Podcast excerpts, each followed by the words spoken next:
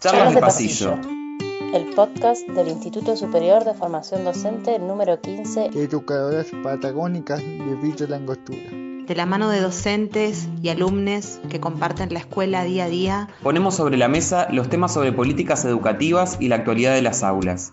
Puedes seguirnos en nuestro canal de Spotify y escuchar todos nuestros podcasts que se suben semanalmente. Charlas de Pasillo. Muchos de los caminos del hombre blanco están más allá de nuestra comprensión. Detrás de cualquier cosa siempre hay un papel. Los blancos deben pensar que el papel tiene un misterioso poder para ayudarles en el mundo. El indio no necesita de los escritos. Las palabras se hunden profundamente en su corazón, donde permanecen. Nunca las olvida. Por otro lado, si el hombre blanco pierde sus papeles, está indefenso. Oí a uno de sus predicadores decir que ningún hombre blanco fue admitido en el cielo, a menos que hubiera escrito sobre él en un gran libro. Y con estas palabras iniciamos esta nueva charla de pasillo, este nuevo podcast del 15. Eugenio de este lado para hablar nuevamente con ustedes de uno de estos temas que nos interesan tanto, ¿no, Guille? Bienvenida. Hola Eugenio, ¿cómo estás? Sí, en esta semana eh, apostamos otra vez a internacionalizar el podcast. Nos vamos de viaje a Colombia y, bueno, nos interesa mm, dialogar, charlar sobre, nuevamente, sobre un tema que ya el año pasado, en la primera temporada, in- introdujimos con Verónica Tripín, la doctora Verónica Tripín, en el, con, la cual re- reflexionamos sobre eh, el 11 y el 12 de octubre, lo pueden buscar en nuestro canal de Spotify y ahí vinculamos con interculturalidad. Bueno, nuestra idea es volver a reflexionar porque estamos en la semana en la que esta fecha, eh, bueno, resuena en los ámbitos escolares, ¿no? Siempre desde los actos, eh, es algo que, que se resuena. En Argentina ahora se, se denomina Día de la Diversidad eh, Cultural. Entonces, bueno, queremos reflexionar a partir de una experiencia desde Colombia sobre, sobre estas temáticas. Y bueno, vamos a darles la bienvenida justamente a nuestros invitados del día de la fecha. Por un lado, recibimos a Julián Santa, perdón, que también es llamado Chasqui Musumanta en, en un vocablo eh, quechua, que ahora, bueno, nos va a contar un poquito más. Él es parte del colectivo Ambiente Tabanoy, junto con Lua, que también lo va a estar acompañando el día de hoy. Bienvenidos, bienvenidas a esta charla de pasillo, chicos. ¿Cómo están? Hola, buen día, saludando al territorio, Neuquén. Eh, pues bien, contento de estar acá eh, hablando un poco en el pasillo, recordar cómo nos educaron a través de la eh, ese momento histórico de la famosa conquista y pues hoy ya con otras ideas un poco más rumiadas, masticadas y poder decir otras cosas, otros sentimientos que están emergiendo también desde acá, desde, desde Colombia, y que creo que en Latinoamérica o en el Albia ya la están resonando mucho. Claro que sí. Y bueno, junto con Guille y junto con Fer, en el día de hoy queremos ir preguntándoles un poco qué es lo que hacen allá en Colombia a lo largo de sus días. Estuve yo investigando un poquito su Instagram, estuve viendo justamente que hay algunos productos que hacen, pero bueno, me gustaría que nos cuenten un poquito más ustedes, qué, es lo que hacen con respecto a la tierra, cómo trabajan la tierra. Eh, lo que quieran compartirnos, en realidad no necesariamente por ahí el producto final que comparten a la sociedad, sino cómo nació, qué los llevó a querer hacer eso y qué es lo que les pasa justamente al trabajar la tierra desde un punto de vista mm, bien, bien mm, natural y poco comercial, por decirlo de alguna manera. No sé si nos pueden contar un poquito cómo es su trabajo. Eh, bueno, hola, buenos días, muchas gracias chicos por la invitación. Yo soy Lua, hago parte del colectivo La Colmena.abuela.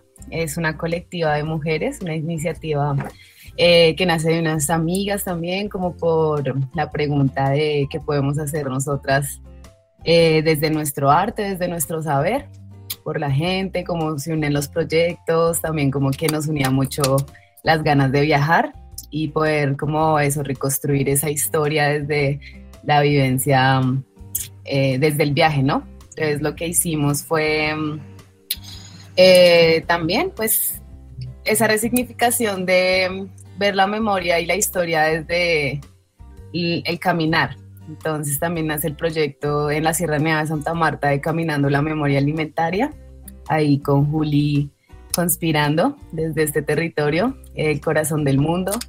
Entonces ahí se conectó también como esa, esa, ese cuestionamiento y esa pregunta de mm, cómo resignificamos nuestras comunidades, nuestro territorio, eh, conocer y reescribir la historia desde estas voces silenciadas.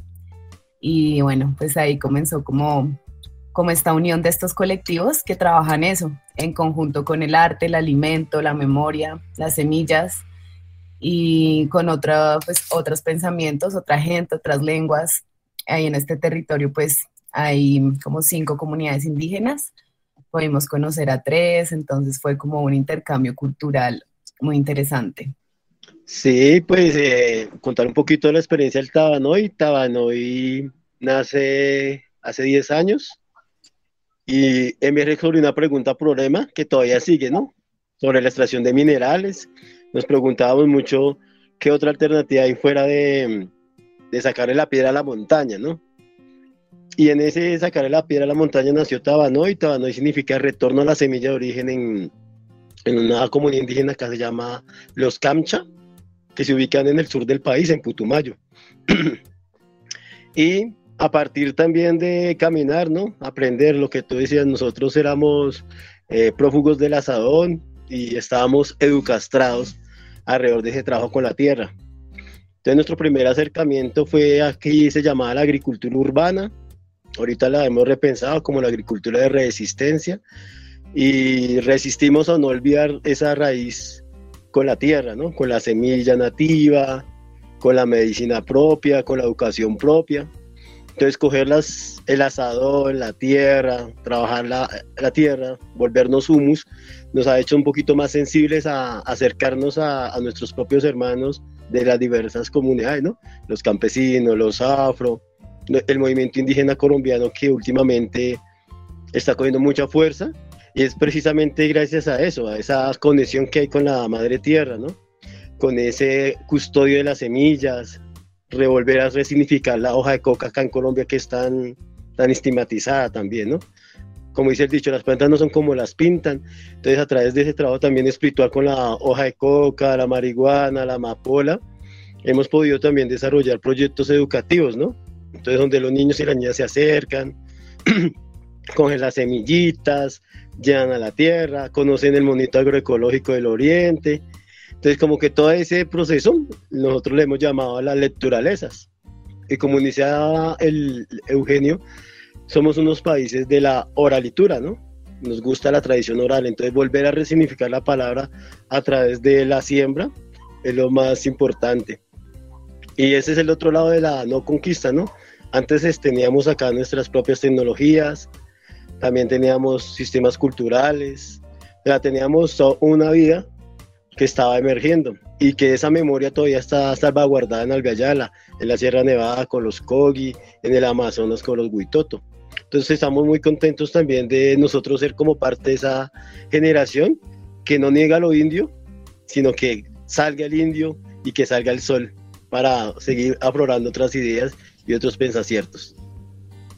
Que Qué lindo escuchar esa tonada, en primer lugar, por acá, por el sur-sur, porque nosotros estamos en Villa Langostura, una localidad que está al sur de la provincia de Neuquén. Es una localidad turística, para ustedes que no la conocen, predominantemente turística, ¿no? Pero es una zona boscosa de la cordillera de los Andes, con mucho frío y, y nieve, y es reconocida a nivel internacional, donde hay comunidades originarias, ¿no? Acá es territorio mapuche territorio mapuche de, Argentina y, de Chile, del sur de estos dos países. Y mm, recuperando un poco lo que nos habíamos dialogado el año pasado con Tripín y con ustedes, esto de poder ver hoy esta diversidad y recuperar el pasado desde el hoy, ¿no? Y me parece eh, que lo que ustedes hacen es interesante en este sentido de poder recuperar ese pasado y algo que en la investigación previa que hice, esto de caminar la memoria alimentaria, ¿no? Esto, ¿qué, ¿qué significa? Me surgió esa pregunta, ¿qué significa para ustedes y qué nos puede significar para nosotros también acá caminar la memoria alimentaria? ¿Qué, qué implica eso? No sé, Julián, si querés empezar. Ah, bueno, de Olúa. Ah. Olúa, sí. eh, bueno, pues caminar la memoria alimentaria nace también, pues es un concepto, la memoria alimentaria que nace aquí en Bacatá, en Muicatá. Eh, hace como unos años cuando comenzamos con la pregunta de mm, qué alimentos habían antes y cómo era esta ciudad antes de ser lo que es, ¿no? Entonces surge a través también de una investigación, esto era un gran humedal, en esta zona de, de Bogotá, pues dicen que es el útero. Entonces ahí, esto era una gran laguna y acá se cultivaban mucho la quinoa, el maíz, el amaranto, pues alimentos así que ahora es súper costoso y muy difícil de conseguir. Entonces, pues ahí nace como ese cuestionamiento de qué había antes debajo del asfalto. Y bueno, investigando históricamente nos dimos cuenta pues que este territorio Em, era muy abundante en cuanto a las semillas nativas. Entonces, todo lo que era en Bogotá, los alrededores, que era ya tierra caliente, entonces había un intercambio de alimentos y de semillas impresionante. Y lo que hicieron los colonos cuando llegaron fue eliminar esa memoria. Entonces ellos trajeron el trigo y el arroz, que eran granos con menos eh, contenido nutricional, los indígenas siempre han sido muy fuertes, muy saludables y ellos se dieron cuenta que era pues, pues por estas semillas sagradas y eliminaron y arrancaron esta memoria y empezaron a sembrar otros granos. Entonces ahí como que me pareció muy impactante esta manera de cómo desde el alimento pues hacen que olvidemos nuestras raíces. Entonces ahí en una de las charlas de agricultura urbana, conociendo también esta semilla, la quinoa, empezando a investigar, eh, nace, pues escuché esa palabra, memoria alimentaria, y me pareció como, como muy pertinente que a través de la comida podamos recordar.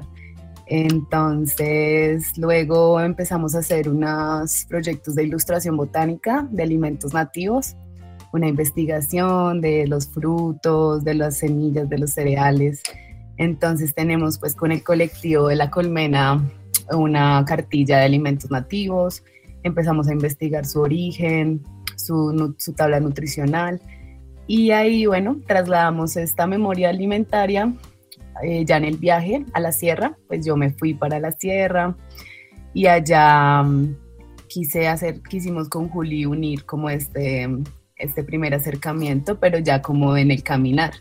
Entonces se unió ya desde, desde la experiencia del viaje y desde conocer otros territorios cómo también cambia mm, el alimento, ¿no? Entonces allá ya no era la quinoa, sino era el ñame, la malanga, que consumen también los, los indígenas. Digamos que estas comunidades todavía tienen esa memoria viva. Ellos siguen cultivando sus alimentos originarios, no consumen ni dependen casi del capital, entonces me parece que son como comunidades muy soberanas y digamos mantienen su lengua, su tradición, su arquitectura, entonces, como que verlas, verlos a ellos fue como también esa inspiración de conocer el Caribe, Caribe colombiano, donde hay muchos asentamientos indígenas. Entonces ahí nace el proyecto de caminar la memoria alimentaria y también darnos esa posibilidad de recordar y de mm, volver a lo que hacían nuestros antepasados, que era recorrer el territorio, llevar semillas, compartir con las comunidades, intercambiar alimentos.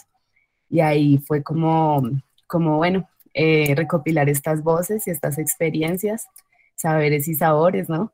Y ahí, ahí nace este proyecto y está este concepto que también se está reconstruyendo con la misma gente. A la misma gente les preguntamos y bueno, siempre se remotan como las semillas de sus abuelos, las recetas de las mamás, lo que se cultivaba antes, los cambios en la alimentación. Entonces es un concepto que se está construyendo y reconstruyendo con la misma gente. Qué interesante eso, ¿no? Esto de poder construirlo con la misma gente. Y yo pensaba en, Julián, que no lo dijimos, pero por ahí sé que, es docente o profe en biología, al igual que Eugenio, nuestro compañero estrella de, acá del programa. Eh, esto, él mencionó también lo educativo, ¿no? ¿Cómo lo, me interesaría preguntarles cómo lo vinculan con lo educativo y quizás con la ruralidad o lo, o lo urbano, ¿no? Porque, porque eh, no es lo mismo trabajar en una escuela de, la ciudad que en la rural, si tienen experiencias, cómo lo trabajan. Bueno, pues eh, ese proceso de caminar la memoria alimentaria a través de, de, la de los colectivos eh, bueno, sí, de formación soy licenciado en biología de la Universidad Pedagógica Nacional, es como la universidad que educa a los maestros en el país, pero ahorita hay un auge de que todos quieren formar a los maestros o los quieren deformar, entonces hay muchas universidades ofertando licenciaturas. Eh, eso por un lado. Por el otro, eh, Bogotá, el territorio de Acata, donde, está, donde ahorita yo habito, el 70% es rural tenemos acá el páramo más grande del mundo. El páramo es un ecosistema pristino, o sea, que quedó de la última glaciación, y es donde hay una vegetación especial y es donde hay lagunas y nace como la agüita que alimenta pues nuestra, nuestra ciudad. Eh, el tema de la educación rural es como cuestionado. Yo cuando estaba estudiando en la U, como que ese tema no lo, no lo profundizábamos no salíamos tanto a la ciudad, no salíamos de la ciudad, de hecho. Entonces, por eso es muy importante que los maestros y las maestras saliéramos a caminar el territorio y reconocer las escuelas rurales, sus estados, ¿no? profesor rural en Colombia realmente le tocaba muy duro, digamos, ahorita bien sabido que Colombia todavía está por un conflicto interno, a pesar de que se haya negociado con las FARC, todavía quedan grupos eh, armados que hacen presencia en los territorios y es ahí donde el profesor y la escuela toman un espacio muy importante, porque la escuela no es solo el sitio donde se educa, sino es el lugar de refugio y de acampar ese conflicto. El maestro termina siendo psicólogo, médico y también es una persona, por así decirlo, un líder que orienta como procesos comunitarios. Entonces la educación rural en Colombia tampoco está pensada, las ciencias naturales eh, las tenemos nosotros muy en el papel, y ahorita más con el tema de la virtualidad, es muy poco experimentar en un país que es mega diverso. La oportunidad que tuvimos ahí en, el, en, el, en la Sierra Nevada fue muy bella porque la escuela estaba cerrada, la escuela pública oficial, pero teníamos el río, teníamos el mar, teníamos las montañas y teníamos los vecinos. Entonces emerge el proyecto que se llama Aulas Vivas, al de una Gowi, tejiendo pensamiento en lengua Kogi, eh, y ahí también comenzamos a rescatar el, lenguaje, cómo los niños se educan a través de la naturaleza, haciendo lecturalezas, compartiendo los biochismes. Y fue así como nace Aula Libres, como un proyecto de educación itinerante, o sea, el planeta, el país nos educa, y nos educa hablando con el vecino, hablando con el río, escuchando el mar, como que otro lenguaje que también tienen los indígenas, ¿no? Decían allá, las cosas tienen gente, el río es vida, Acá Colombia tiene tres ríos que son sujetos de derecho, el río Magdalena y el río Atrato, o sea, son ríos que son personas. Y como no son personas hay que tratarlas como igual, con respeto y también aprender de ellos, ¿no? Entonces esta educación a través de las ciencias naturales es una educación para el cuidado de la vida. Si yo talo todos los arbolitos que están alrededor del río, pues el río se, se, se pone bravo y se desborda. Y no es que la naturaleza esté furiosa, sino que nosotros no hemos comprendido esa, naturaleza, esa naturaleza que todavía tienen los indígenas. Los indígenas como están inmersos en la naturaleza, son bosquecinos, entonces tienen un diálogo más íntimo. Nosotros hay que recuperar ese diálogo y lo hacemos a través de las huertas acá en Bogotá. La huerta es el primer acercamiento nuevamente a tejer ese vínculo que se rompió, a generar nuevamente esa simbiosis entre la tierra, los árboles y entender que todo es un ciclo vivo. Entonces ahí vamos caminando esta palabra. Y sí, invitar también que el Estado en, este, en Colombia, la educación rural no es su prioridad. Ahorita en el año de la pandemia, muchas zonas no cuentan ni con luz, ni con internet y las escuelas están que se caen. Entonces también he, he, caminar esta ruta de la memoria alimentaria nos metió evidenciar eso que no están las noticias, no es noticia. ¿No? Acá hubo un gran problema, es que una ministra de las comunicaciones como que desvió fondos de esa plata de condición para los niños. Entonces ahí también vemos que no hay una, una intención desde el gobierno nacional a educar a, a, las zonas rurales. Y los proyectos curriculares tampoco están adaptados a los niños del campo. O sea, los educan para ser ciudadanos de las urbes y no para estar y habitar su territorio. Sumamente interesante escucharte, Julián, y escuchar todo esto que nos estás compartiendo y a medida que vas contando y vas hablando se me van cruzando muchas ideas y muchas cosas, pero principalmente quería resaltar la cuestión de la resistencia y la lucha social, ¿no? Este concepto de soberanía alimentaria, que por ahí es un concepto que hablamos en el aula con los chicos y las chicas, pero que la sociedad siento que no termina de ser consciente del todo. Y más que nada, ahora, por ejemplo, que volví a vivir en la gran ciudad, en la gran ciudad se nota más todavía esa poca conciencia de la soberanía alimentaria, que el pueblo quizás no se da cuenta justamente que la lucha también está ahí y que muchas veces nos cuesta eh, interrelacionar las, disciplinas que damos y por ahí una persona piensa que ciencias naturales, donde se habla de la célula y de las plantas, no hay lucha, cuando en realidad sí hay lucha, principalmente justamente con lo que consumimos día a día, ¿no? Con qué es lo que consumimos, de dónde proviene, la mayor parte de la gente no sabe de dónde proviene, muchas personas no están ni siquiera acostumbradas a sembrar, a sembrar en sus casas, eh, y esto justamente creo que es parte de la lucha como sociedad y como, como eh, individuos involucrados justamente en la naturaleza y en nuestro interés por justamente proteger y cuidar lo que básicamente pisamos todos los días sobre lo que vivimos, ¿no? No sé qué opinan ustedes con respecto a esto y con respecto a la soberanía alimentaria, con respecto a los agroquímicos. Calculo que deben hablar algo de eso con los chicos y las chicas con los que trabajan y también entiendo que sus productos quizás tienen alguna diferencia con lo que podamos llegar a conseguir en un supermercado. Sí, bueno, eh, sí hay como una relación directa con el alimento y la educación en este proyecto y pues claramente es mostrarle a la gente y a las comunidades como la importancia de mantener sus semillas libres, sus semillas limpias, sus tradiciones alimentarias, como que uno de los objetivos de, la escuela de aulas libres o vivas era um, la olla comunitaria, eh, el compartir, el intercambiar estos alimentos y, y, también como educar a los chicos, digamos, desde los abonos orgánicos, desde, mm, pues nomás el ejemplo, ¿no? Como, como de cómo ellos mismos en su territorio, pues ven crecer sus alimentos de una forma natural. Y em, de hecho, pues eh, también conocimos una comunidad indígena, los, los Zenú, que es declarado un territorio libre de transgénicos. Entonces, más allá de nosotros poderles enseñar algo, ellos llevan 30 años en este proceso de defensa por la tierra pues, y por la semilla. Entonces ellos han recuperado mucho territorio y como han defendido totalmente sus semillas, han recuperado mm, como más de 20 variedades de maíces de colores.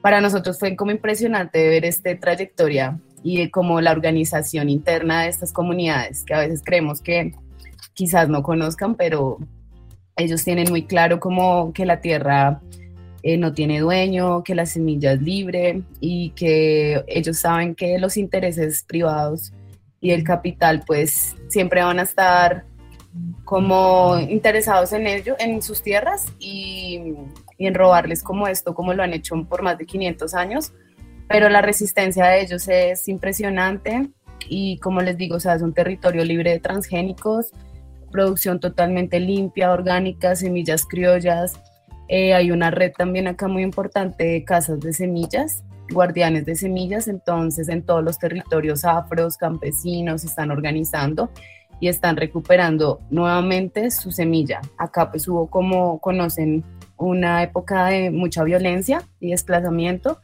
y ahora está resurgiendo. Entonces la gente está volviendo a sus territorios a recuperar estas, sobre todo desde el alimento y la semilla, cómo recuperar esta tierra, ¿no? Y el derecho también, como dice el, esta consigna de recuperar la tierra para recuperarlo todo. Entonces, a través de esta recuperación de la semilla y a través de la educación también, como mostrarles a los niños, contarles las historias de sus abuelos, también como generar que la misma comunidad haga su propia educación, ¿no? Educación propia, eh, como eliminar un poco ese deseo de, de la educación, sino reforzar y, y fortalecer sus propias, sus propias sí, eh, conocimientos. Entonces, este es como el trabajo también de, de este proyecto educativo. Te escucho, Laura, y pienso, se me vino a la cabeza Fernando, que está acá con nosotros, que nosotros que es estudiante. Él está estudiando para ser eh, profesor en geografía y, y pienso, porque se está formando como formador, ¿no? Pienso en, la, en esto que venimos hablando de programas anteriores, de habilitar la palabra a nuestros estudiantes con perspectiva de género, pero también de habilitar otras miradas, ¿no? Otras miradas sobre la realidad, sobre eh, lo que sabemos hacer y, y, cómo recuperar esos conocimientos que pueden tener los y las estudiantes de las aulas. Ahí me parece que Fer quería participar. Hola, buenas tardes, ¿cómo andan? Buenos días a toda la audiencia. Eh, la verdad que los admiro realmente, pero por algo que puntualmente, no me acuerdo quién fue el doctor que dijo, esto es un poco de la identidad, ¿no? O sea, hoy el Estado me quedé con eso. Educa para que los, los sujetos, los adolescentes, los niños o las niñas se vayan a las grandes urbes, o sea, a las ciudades. Y de alguna manera, el, el ámbito rural, ¿no? Del campo puede ser, queda como un poco, eh, a ver, eh, de una forma mal vista.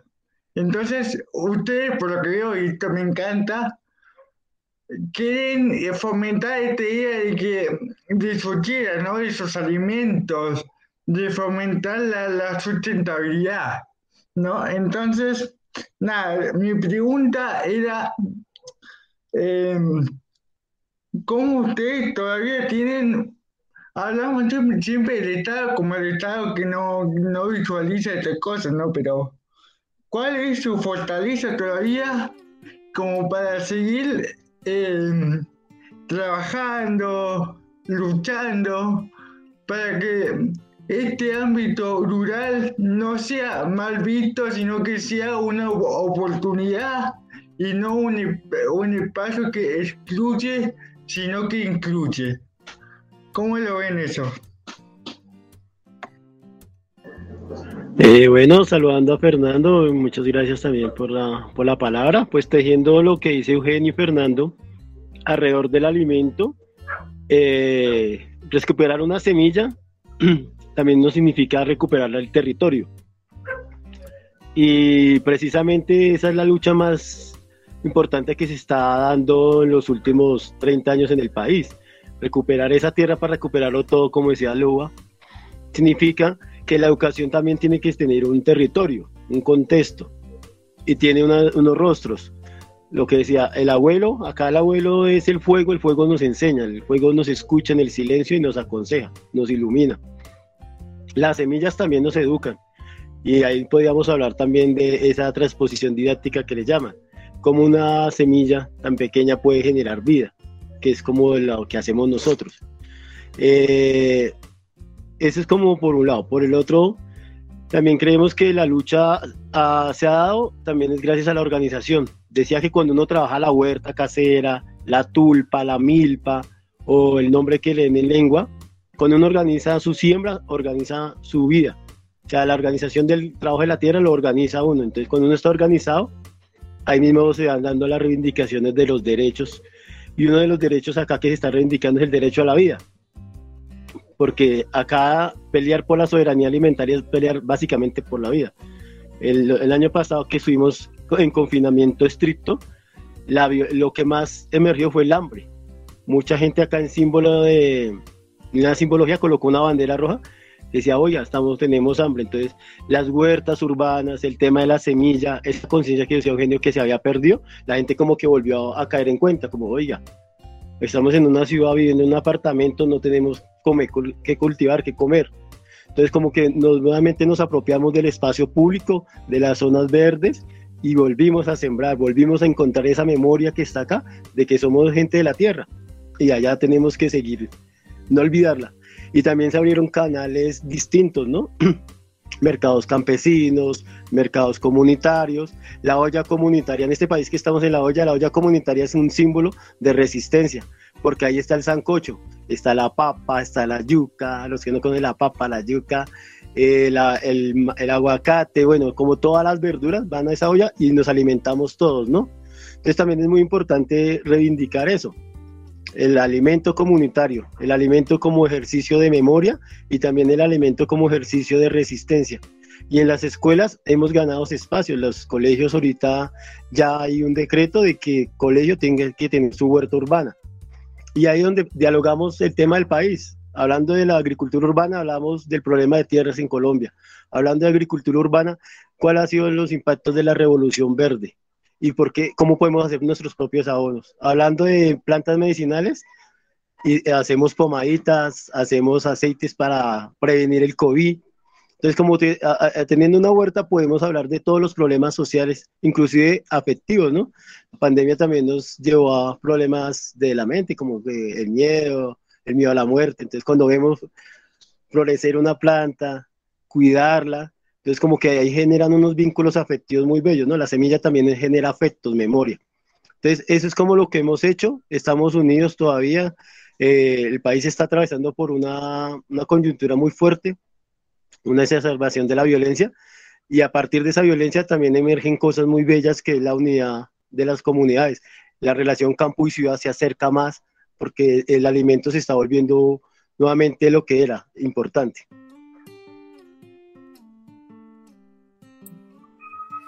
Sí, bueno, pues como complementando aquí la palabra del compañero y, y las observaciones, pues como hago esa analogía del maíz, como que viajando nos dimos cuenta pues que somos maíz, ¿no? Somos granos de la misma mazorca y uno viendo estos maíces criollos se da cuenta que son de muchos colores, de muchos tamaños, de muchas formas.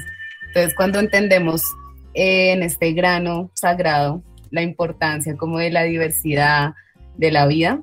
Y bueno, ¿no? Como pues un territorio libre de transgénicos nos enseña mucho sobre esto, como que las, los alimentos no son como no los venden, o sea, ellos salen de colores, de tamaños.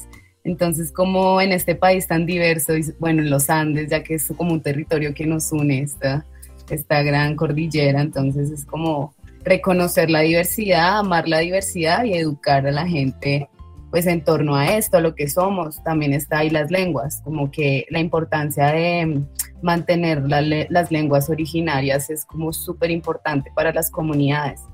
Otra cosa que se refuerza como en este proceso es eh, que ellos mismos nos enseñen su lengua y la sigan aplicando, que no la olviden. Hay muchos de estos territorios que ya no tienen su lengua, siguen resistiendo, pero la lengua es como algo tan base de la memoria, es como el alimento como que seguir reforzando esta estas lenguas nativas en estos territorios, me parece que es una ganancia, pues acá se conservan todavía 69 lenguas, o creo que más, no, son 69 pueblos indígenas y 104 lenguas todavía. Entonces es como que ponerle pilas a esto, a esta diversidad cultural es muy importante para no perder la identidad pues, de los Andes, ¿no?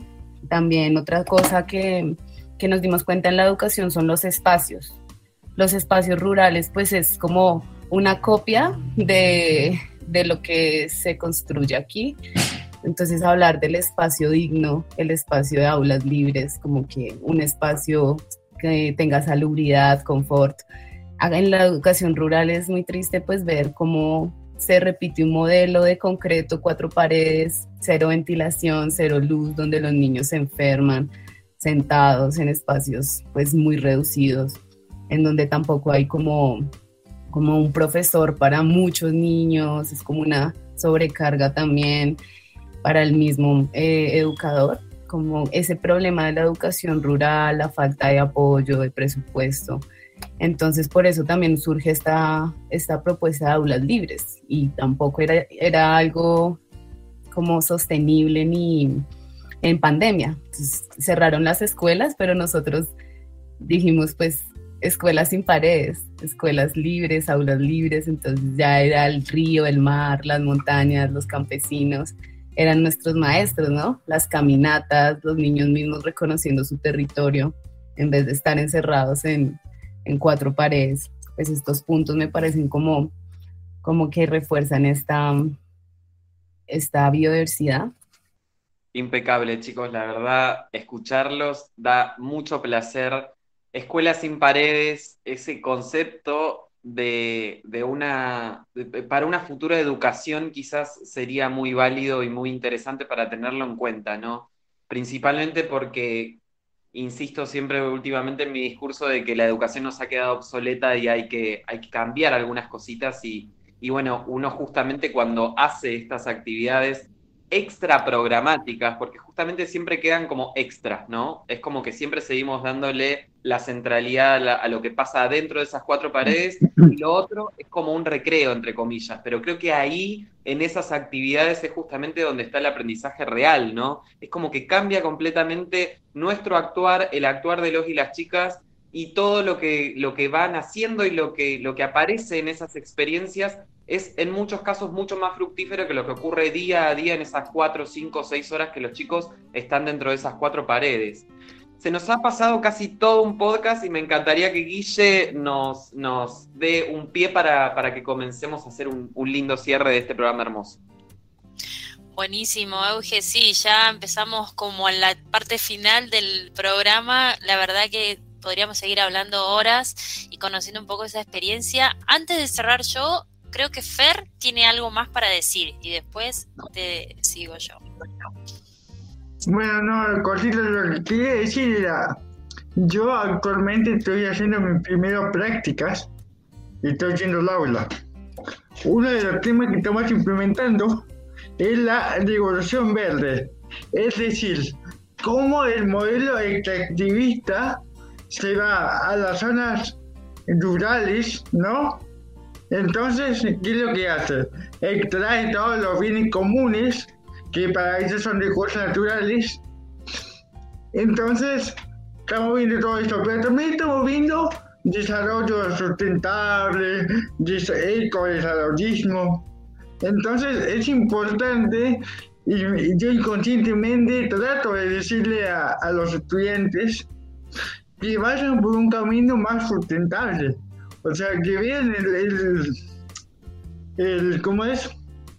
El modelo capitalista como malo. O sea, está bien que nos da alimentos, todo lo que podemos decir.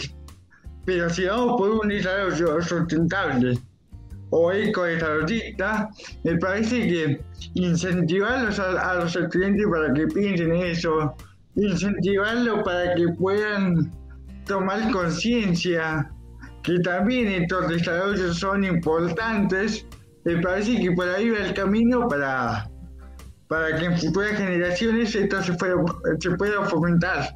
Un desarrollo sustentable, eh, así que nada, me parece muy importante esto, la charla hoy.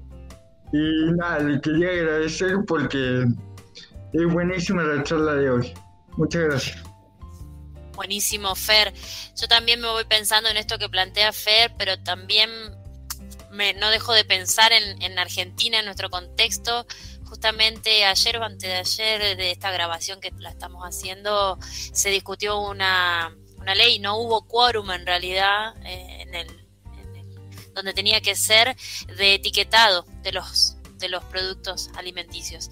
Y bueno, hay muchas discusiones sobre eso y hay muchas miradas, ¿no? Pero primó los lobbies económicos, ¿no? Los intereses económicos de grandes empresas eh, que no nos permiten como ciudadanos y ciudadanas conocer lo que estamos comiendo, lo que estamos consumiendo.